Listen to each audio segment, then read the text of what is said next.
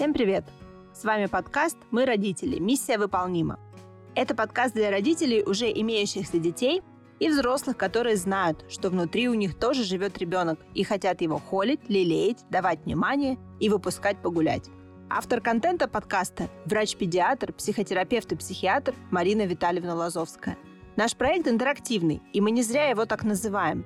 Ведь контент формируется вопросами читателей телеграм-канала подкаста «Мы родители. Миссия выполнима». Каждую неделю мы принимаем вопросы от вас через форму на канале. Подписывайтесь и задавайте вопросы. В новом эпизоде Марина Витальевна и Виталий Лазовский, главный куратор школы самосоздания и по совместительству сын, отвечают на новый блок вопросов от вас. Дети младшего возраста, тема привязанности и сепарации, взаимоотношения родителей маленьких детей и их ресурс – все это в объективе внимания ведущих. Что мы выяснили за почти три недели работы подкаста? То, что везде родителей волнуют примерно одни и те же темы. Поэтому нам так интересно отвечать на эти вопросы, и получается самая настоящая взаимная активность, интерактивность. Начинаю тогда с первого вопроса. Как принимать советы тех, кто не живет с нами? И от мамы или свекрови, которые приехали помочь и живут с нами? О, ну, как говорится, вопрос в тему, но статьи не на канале «Мы родители», а на канале «Не психуй», да? Вчера вышла статья как раз про вот эти советчиков, дом советов, почему не нужно использовать такие слова, как «подскажи», и что стоят советы? Ничего они не стоят. Поэтому, если речь идет о близких родственниках, мы обязаны вести себя честно, потому что у нас на уровне с родителями отношения. А когда у нас что-то называется отношением, мы должны быть честными. Без честности отношений не бывает. Это оксюмарон. Нет. Если в отношениях нет честности, люди не могут друг с другом открыто разговаривать, значит, у них э, идет игра, и эта игра называется общение. Есть что-то общее, вот они общаются. А отношения, само слово да, говорит за себя, я что-то отношу куда? На границу контакта. Зачем? Чтобы обменять это на что-то, что есть у другого человека. И вот так у нас вот э, как шестеренка зубчик за зубчик цепляется, и у нас возникают отношения. С близкими родственниками ситуация такая же. Если близкие родственники, родители, вы вместе живете, то это такая большая расширенная семья. И нужно помнить, что в этой семье старшей альфа-самкой всегда будет старшая женщина. Ну, это не потому, что это вот какие-то нам древние вот такие вот генетические приветы пересылают наши далекие предки, которые жили там в общинах, а до этого в стаях. Ну, да, и да, и нет. Но, тем не менее, нужно понимать, что по законам природы то, что раньше появилось, то и главнее.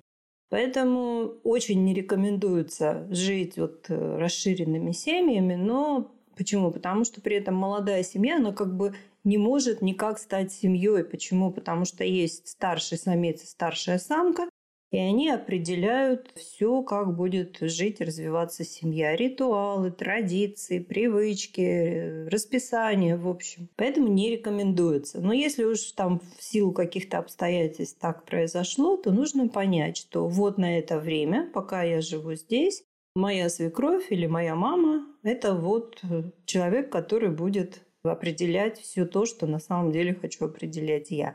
То есть смирить гордыню и не лезть в бутылку. А что делать с детьми? То же самое делать. Понять, что затыкать рот родителям и говорить, что прекращайте нам тут вообще вот эти все дурацкие ваши советы, они все устарели, все это не работает, только вред приносит. Ну, это значит создать конфликт. Гибридный, горячий, ну, это уже вопрос времени. Поэтому нужно учиться честно разговаривать через ФОТР. Делиться чувствами, фактическое описание текущей реальности. И еще алгоритм «принимать» не значит соглашаться. То есть, когда кто-то говорит что-то из старших родственников в отношении детей, вы понимаете принятие в чем заключается, что вы понимаете, что вы живете на их территории, вы не совсем отдельная семья, и они старше, и поэтому вы принимаете это положение, но если там идет что-то в разрез вообще с вашими, скажем, потребностями, как развивать отношения с детьми, вы делаете глубокий вдох, не менее длинный выдох, и начинаете разговаривать. Марья Ивановна, вот э, когда вы говорите, что ничего страшного, пускай Васенька продолжает лежать на диване с мультиками в глазах и с плюшкой во рту, я не могу с этим согласиться, потому что Васеньке нужно бы двигаться немножко побольше. Поэтому я понимаю, почему вы так говорите, вы его любите, вы его любимая бабушка. Давайте будем как-нибудь договариваться, чтобы Васенька все-таки, когда он остается, скажем так, с вами, а мы уходим на работу, чтобы Васенька все-таки побольше двигался, потому что это для него важно. То есть вы рассказываете о своих чувствах, о своих пониманиях, о своих намерениях. Я не говорю о том, что Марья Ивановна с восторгом подскочит, обнимет вас и скажет, там, Катенька, я так долго ждала, когда ты мне это скажешь. Нет, конечно, потому что у Марьи Ивановны есть свои устоявшиеся взгляды. Она сама в жизни напахалась, она хочет, чтобы ее любимый внучок жил легкой жизнью. Или наоборот, неважно какая ситуация, вам важно запомнить алгоритм. Принимать не значит соглашаться. Но не соглашаться нужно упаковывать правильно, потому что есть еще один алгоритм. Как важнее, чем что. А вот это как, это и есть ФОТР, где вы делитесь чувствами, мыслями и пытаетесь согласовать действия. Вот так все просто. Да, Марина Таня, спасибо, что так развернуто ответили на вопрос. Ну, как всегда, просто, но нелегко, потому что для многих людей проявлять честность в отношениях, особенно когда уже у человека сложилось определенное представление обо мне, он привык, что я всю жизнь был таким, но я, допустим, изменился, и для него это или для них болезненно воспринимать эти изменения, как так, ты должен быть всегда таким, каким я тебя знаю или знала. Да, верно. Это особенно ярко проявляется, когда один из пары, например, идет учиться, ну вот к нам, да, у нас уже шестилетний опыт наблюдения, идет учиться, начинает меняться, а пару-то он составил в другом состоянии, будучи будучи совершенно в другом состоянии. То есть Обычно люди живут в угаре эмоций, да, у них очень сниженные функции рационального мышления, именно потому что они в угаре эмоций постоянно находятся. И в этом состоянии они как-то вот нашли друг друга, а потом человек начинает быть более спокойным, более рассудительным, умеющим быстрее выходить из каких-то эмоциональных срывов. И другой человек, его ум понимает, что это вроде все хорошо, но как-то вот нужно опять заново к этому привыкать. И обычно, да, люди на это реагируют сначала негативно, но это если продолжающее продолжение продолжает его продолжать, то обычно все складывается хорошо, потому что эти изменения, они действительно несут благо, они благотворные. Поэтому, да, нужно просто продолжать меняться, и в какой-то момент пойдет ответная реакция. Да, согласен. И, конечно же, продолжать разговаривать. Естественно. Опять же, вот в тему предыдущего вопроса, да, если люди перестают разговаривать, это вот тоже на канале «Не психуй» на этой неделе была статья, если близкие люди, вот опять же, муж с женой, или в расширенном варианте с родителями, если люди перестают разговаривать, это уже началась гибридная война. Почему? Потому что они решили, что они не могут договориться. Почему они так решили? Потому что они не попытались честно разговаривать. Многие путают честность и правдорубство. Это совершенно разные вещи честность должна быть правильно упакована. Поэтому вот я еще раз повторю, что честность, она должна быть упакована в алгоритм «как» важнее, чем «что». Намного важнее, как я говорю, чем что я говорю. Потому что если я даю это в болезненной, негативной, агрессивной упаковке, пусть даже самое хорошее, например, тебе надо меньше есть, да, или тебе надо больше двигаться, у человека мгновенно возникает автоматическая, бессознательная защитная реакция, он уже в стойке, у него уже адреналин, и даже если он понимает, что ему действительно надо больше двигаться, он в этот момент хочет отстоять свою свободу и агрессивно напасть на такую упаковку. Или закрыться, перестать вообще реагировать и накапливать агрессию, враждебность. Поэтому как важнее, чем что, и ФОТР. Хорошо, Маринталь, давайте тогда перейдем к следующему вопросу. Он, мне кажется, как раз подходит по контексту вашей последней э, фразе. Можно ли разрешать малышу все, как в некоторых традициях, до какого возраста? Ну, в какой традиции живете, в такой традиции нужно ребенка и воспитывать. Не помню, мы это уже где-то обсуждали, да, что если вы живете, например, ребенок родился в России, а вы планируете переехать в Японию или в Китай, или в Израиль. Ну, в общем, я назвала страны, где наиболее так ярко от э, российских отличаются традиции воспитания детей. Нужно понимать, что если вы переезжаете в ту страну, где ребенок будет жить, вот в тех традициях его и надо воспитывать, потому что ему предстоит социальная интеграция в 3, в 7, потом в 20 лет. И он должен вписываться. Для чего? Для того, чтобы не изобретать колесо и не наталкиваться на сопротивление окружающей среды там, где можно этого не делать. И так все будет сложно, взросление – это сложный период, драмы будет достаточно. Зачем создавать дополнительную? Поэтому, да, вот особенно сейчас, когда, ну не сейчас, а до 24 февраля, когда миграция людей была очень такая активная, именно миграция по собственной воле активно. Я уже много знаю семей, где родители разных национальностей, например, живут э, в одной стране, сами они иностранцы для этой страны, а ребенку жить в этой стране. И ребенок одновременно учит три языка. Папин, мамин и язык той страны, в которой он будет жить. Ну и плюс, конечно, вся Европа учит дополнительно английский, даже не дополнительно, это как у них второй идет иностранный. Поэтому да, и дети очень спокойно и нормально к этому относятся, хорошо интегрируются. А что касается поведенческих традиций, то опять же ребенку нужно помогать интегрироваться в социум. Поэтому если вам кажется, ну вы приехали жить в Израиль или в Японию, где детям до пяти лет позволяют все, потом жестко их закручивают уже так жестко, что вот еще недавно Япония лидировала по подростковым суицидам. То есть это такая жесть начинается. Но до пяти лет можно все. Вот такая традиция, что вот ребенок должен до пяти лет напитаться вот такой свободой, а потом его нужно упаковать вот в эти вот ящики с гайками. Тогда, да, вы должны, скажем так, тоже помогать ребенку, понимая, что это именно то место, где он будет жить, и поэтому, несмотря на то, что вам хочется по-другому как-то с ним обращаться, его нужно интегрировать под то место, где он будет жить. Марина Витальевна, ну а если речь не идет о переезде, то есть, например, родители увидели какой-то пример и интересуются, уместно ли будет последовать этому примеру, например, вот в традиции, ну вот живем мы здесь, а пример, допустим, взят, не знаю, из фильма или же из рассказов знакомых. Да, ну, знаете как, все-таки мы не так быстро меняемся, но меняться нам нужно.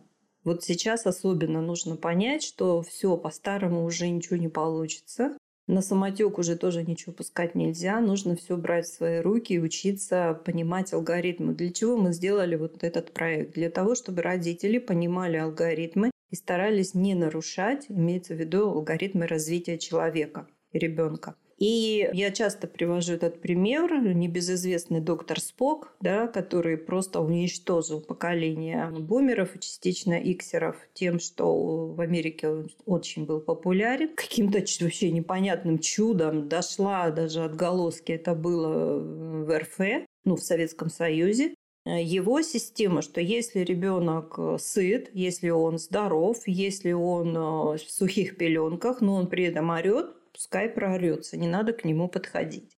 И это просто очень глубокая травма, потому что ребенок это же все-таки, извините, не бревно. Мало того, что у него есть потребности есть быть сухом, ну то есть э, в комфортном состоянии, у него есть потребность общаться, развивать психику. А если к нему не подходят, дети, конечно, не умеют думать в этом возрасте, но они получают глубочайшую травму, которую Берт Хеллингер очень красиво называл прерванное движение любви, ПДЛ. И ребенок э, начинает, э, у него процессы напряжения вот от этого горя, что его бросили, превалировать над процессами расслабления. У него нарушается доверительная связь с матерью, со взрослыми, а это, извините, питательная среда, откуда растут большинство наших последующих травм.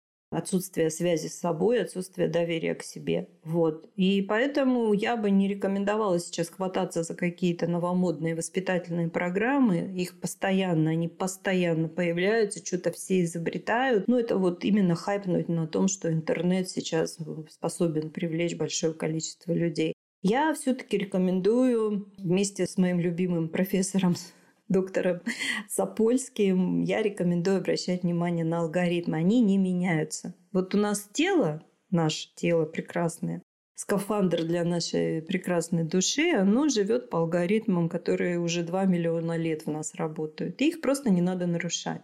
То, что касается психики тоже, если, давайте возьмем так, вот наш мозг это очень сложная машина, намного сложнее, чем самый современный компьютер. Но вот давайте возьмем компьютер. Если у него все программы обновлены, если у него хорошая связь с интернетом, он будет работать как часы.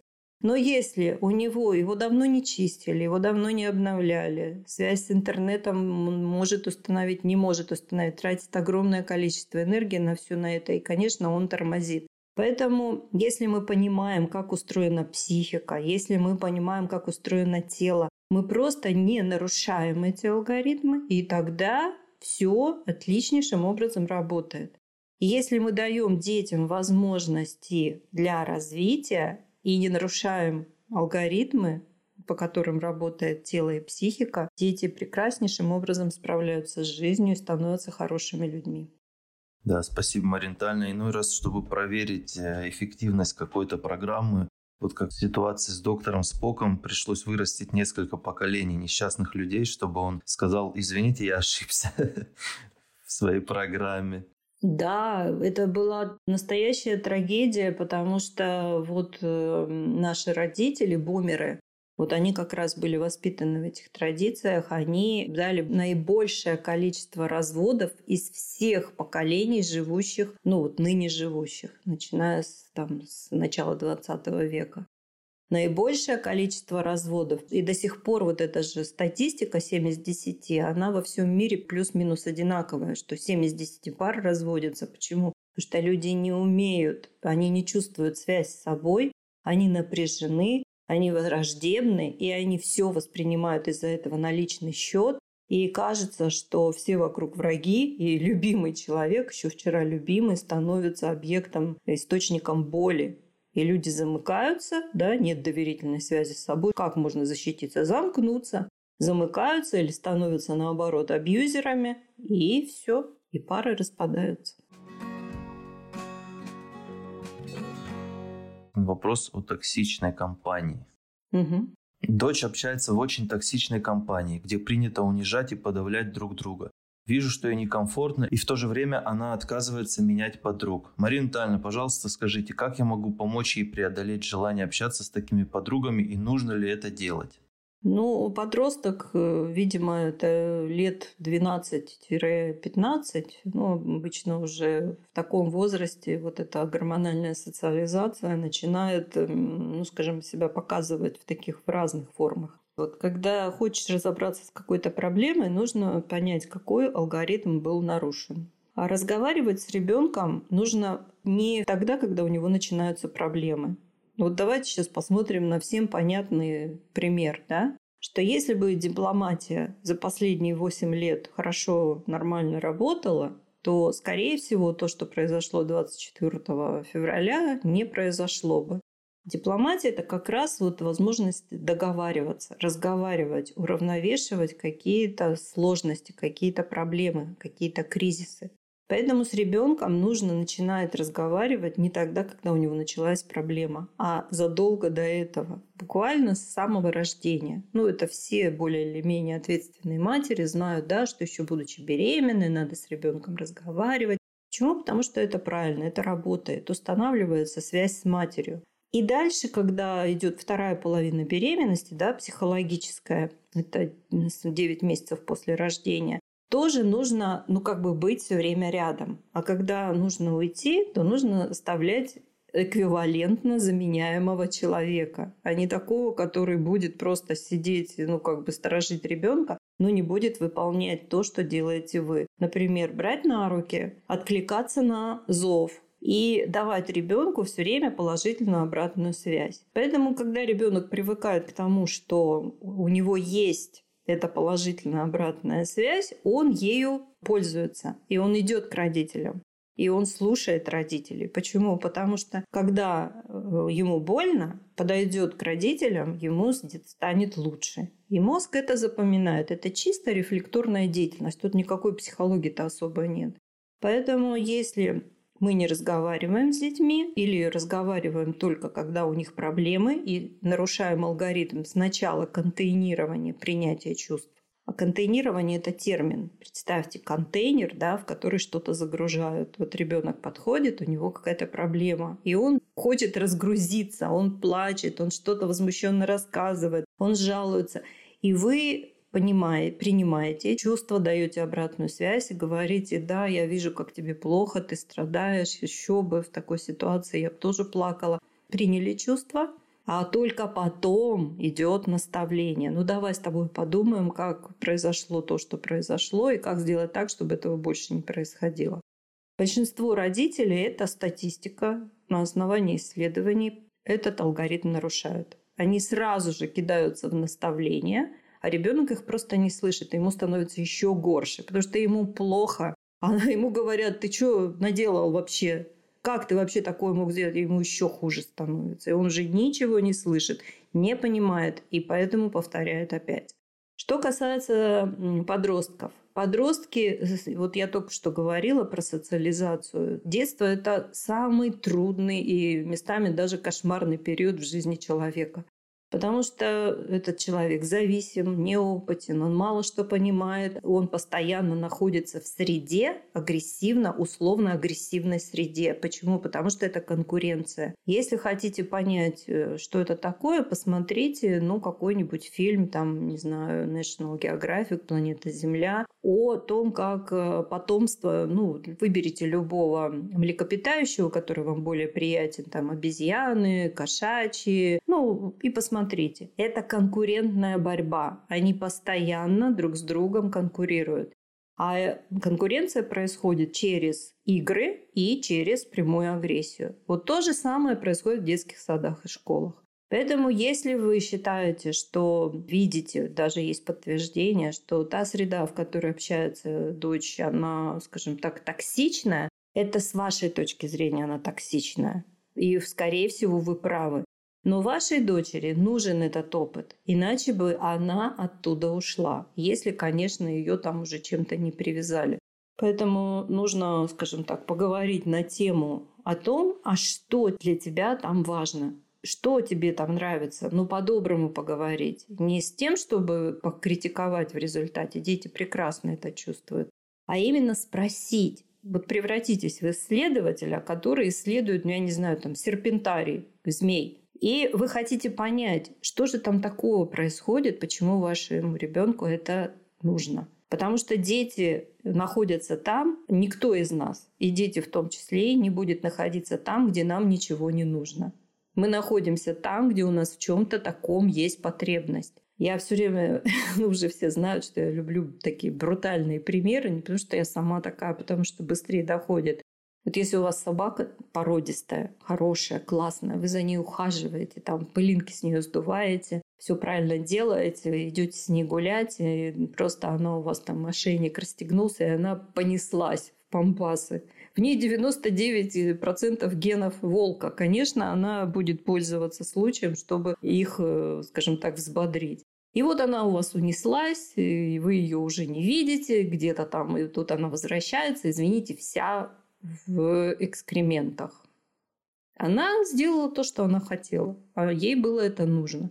Ну, понятно же, что вы ее не привяжете там под кустом, не оставите, потому что она, извините, дурно пахнет. Вы ее поведете домой и будете мыть. А в следующий раз будете лучше следить, чтобы она не срывалась э, с поводка. И когда вы про себя понимаете, про детей понимаете, что если ребенок где-то что-то его интересует, где-то он находится в какой-то среде, значит, там что-то важное для него происходит. Просто нужно это об этом разговаривать. И вы получите опыт, и ребенок получит опыт, что с вами можно разговаривать.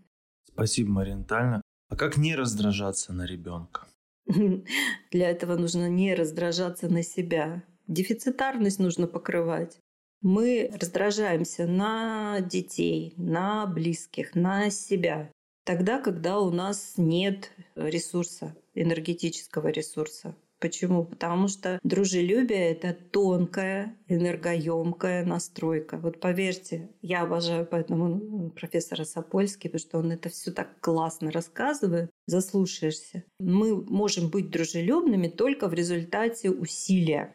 Потому что жизнь в социуме, когда люди стали образовывать там деревни, потом города, жизнь в социуме должна была как-то регламентироваться должны быть какие-то правила, законы, да? То есть хочешь жить в социуме, должен выполнять какие-то правила этого социума.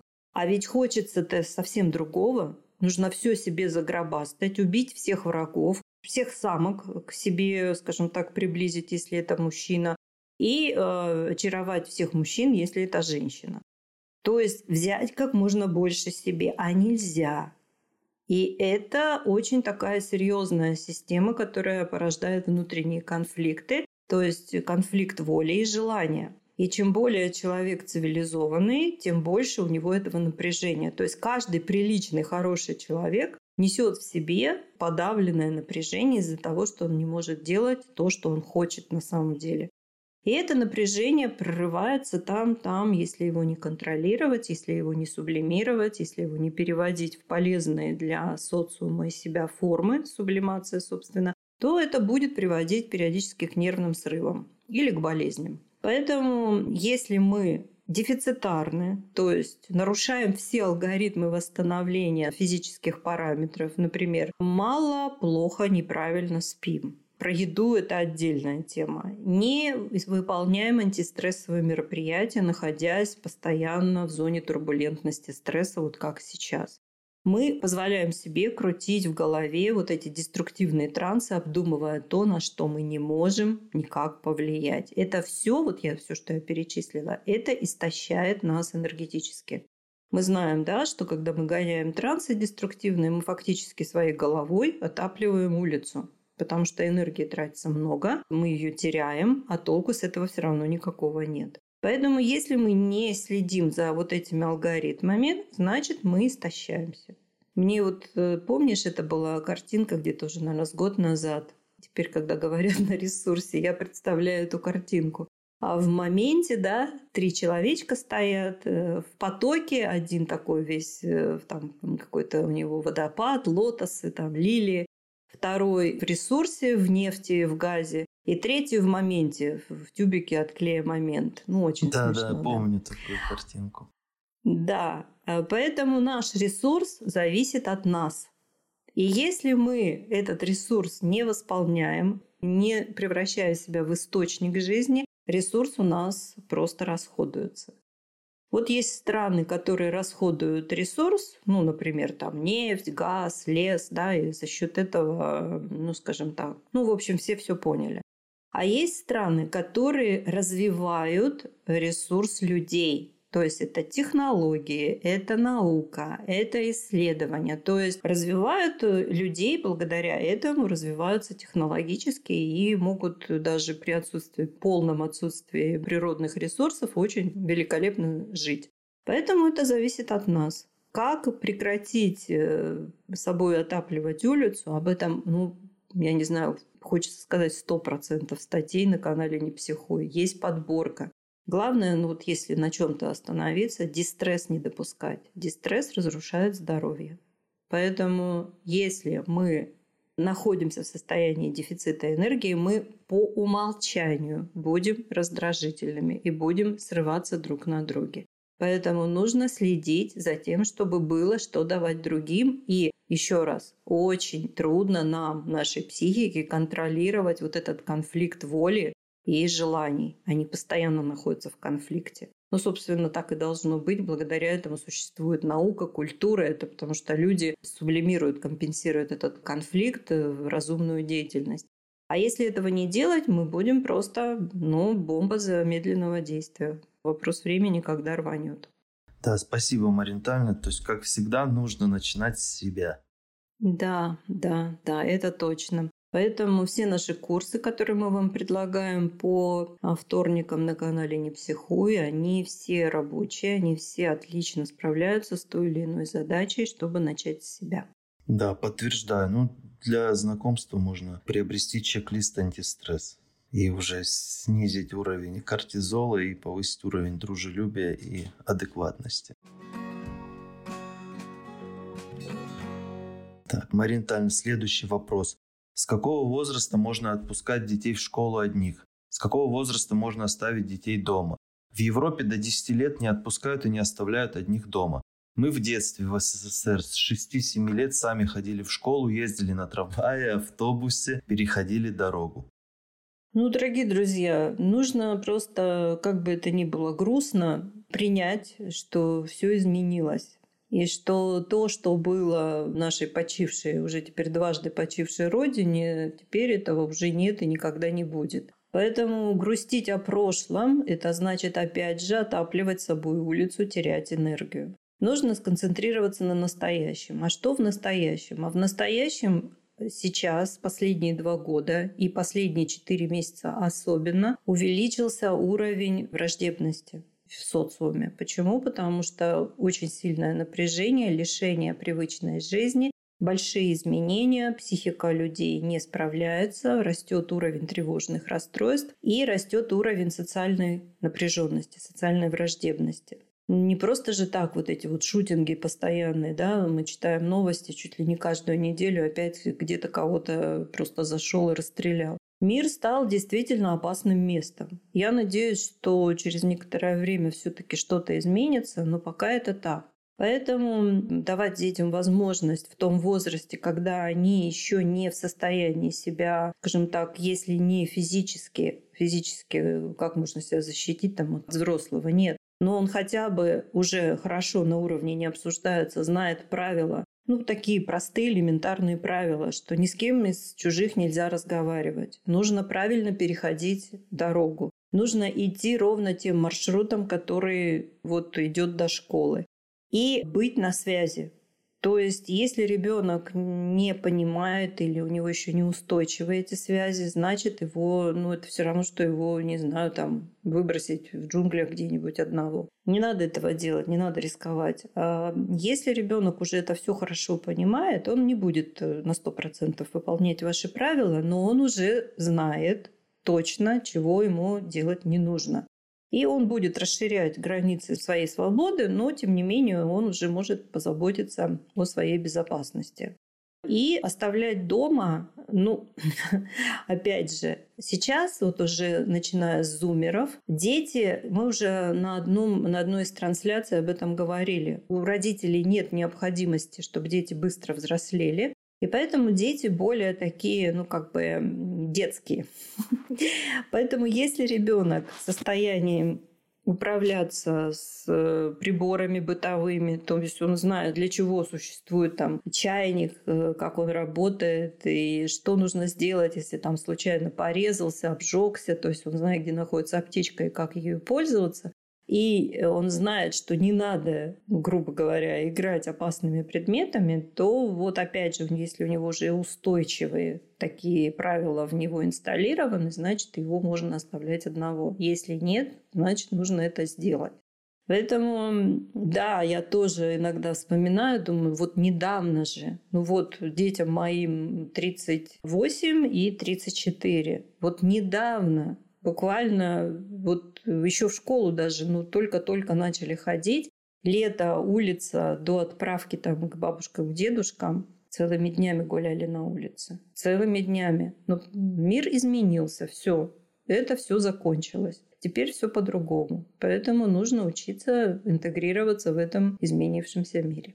Согласен, моментально. Я вот только недавно об этом думал, что мы гуляли постоянно и до вечера, и как-то все это казалось безопасно. А сейчас вот реально я просто даже вот смотря на людей, которые живут у нас здесь на районе, я понимаю, что многим бы, наверное, следовало бы в стационаре периодически там по весне э, да. полежать. Я не знаю, видимо, может быть, раньше как-то лучше это все регулировалось в плане каких-то психических отклонений. Но сейчас я просто реально смотрю, полно неадекватных действительно людей.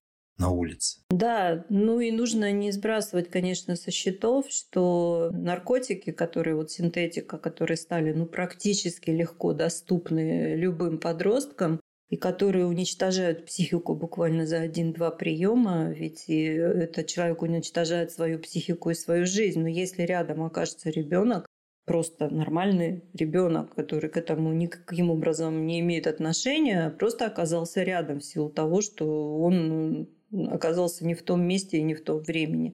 Это тоже может причинить ребенку, ну, мягко говоря, ущерб.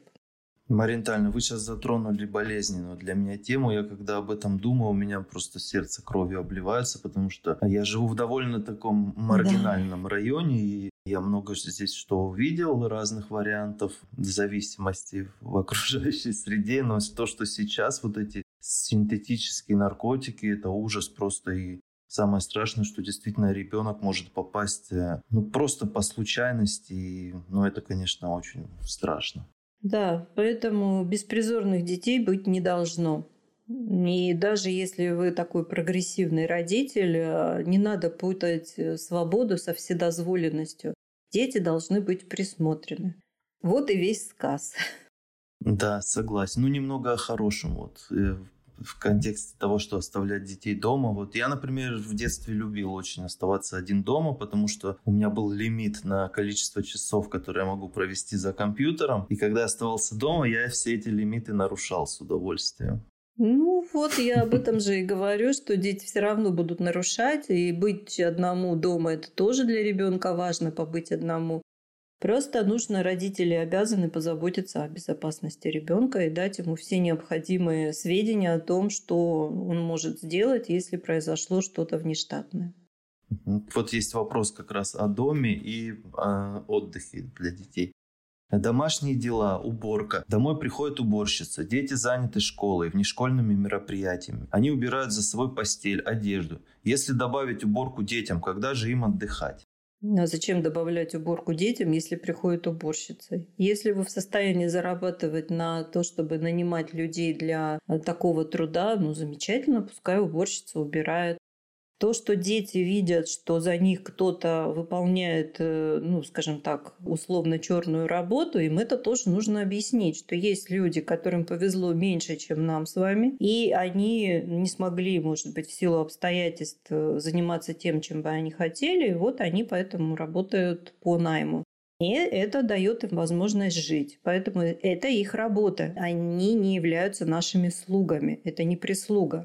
Поэтому относиться к ним нужно с большим уважением, благодарить и стараться, просто вот такой легкая родительская манипуляция, и стараться между ее приходами поддерживать чистоту. То есть делать то необходимое, что нужно, чтобы когда она придет, ей бы было не так много работы, как обычно. Ну, например, содержать свою комнату в порядке. И очень даже дети хорошо и спокойно реагируют на те сложные вещи, если им их объясняют спокойным тоном. Благодарю вас за внимание, Виталий. Благодарю тебя за модерацию. Пожалуйста, не стесняйтесь и задавайте любые вопросы. Что-нибудь мы вместе, да, узнаем. Благодарю вас за внимание. Берегите себя, будьте здоровы, берегите себя и детей. Благодарю, Маринтально. Друзья, всем пока. До встречи на наших подкастах. До свидания. Все статьи, упомянутые в подкасте, находятся в телеграм-каналах «Мы родители. Миссия выполнима» и «Не психуй». Все видео и плейлисты, упомянутые в подкасте, смотрите на нашем YouTube-канале «Школа самосоздания». Курсы и инструменты, упомянутые в подкасте, находятся в магазине возможностей в телеграм-канале «Не психуй». Все активные ссылки находятся в описании этого выпуска. Поддержать подкаст донатом можно по ссылке в описании этого выпуска. Подписывайтесь на наш подкаст на всех основных платформах. Apple подкасты, Яндекс Музыка, Castbox, Google подкасты – Ставьте нам сердечки и звезды, добавляйте в плейлисты. Так наш подкаст скорее выйдет в рекомендации, и еще больше человек сможет его послушать. А значит, людей, лучше понимающих друг друга, тоже станет больше.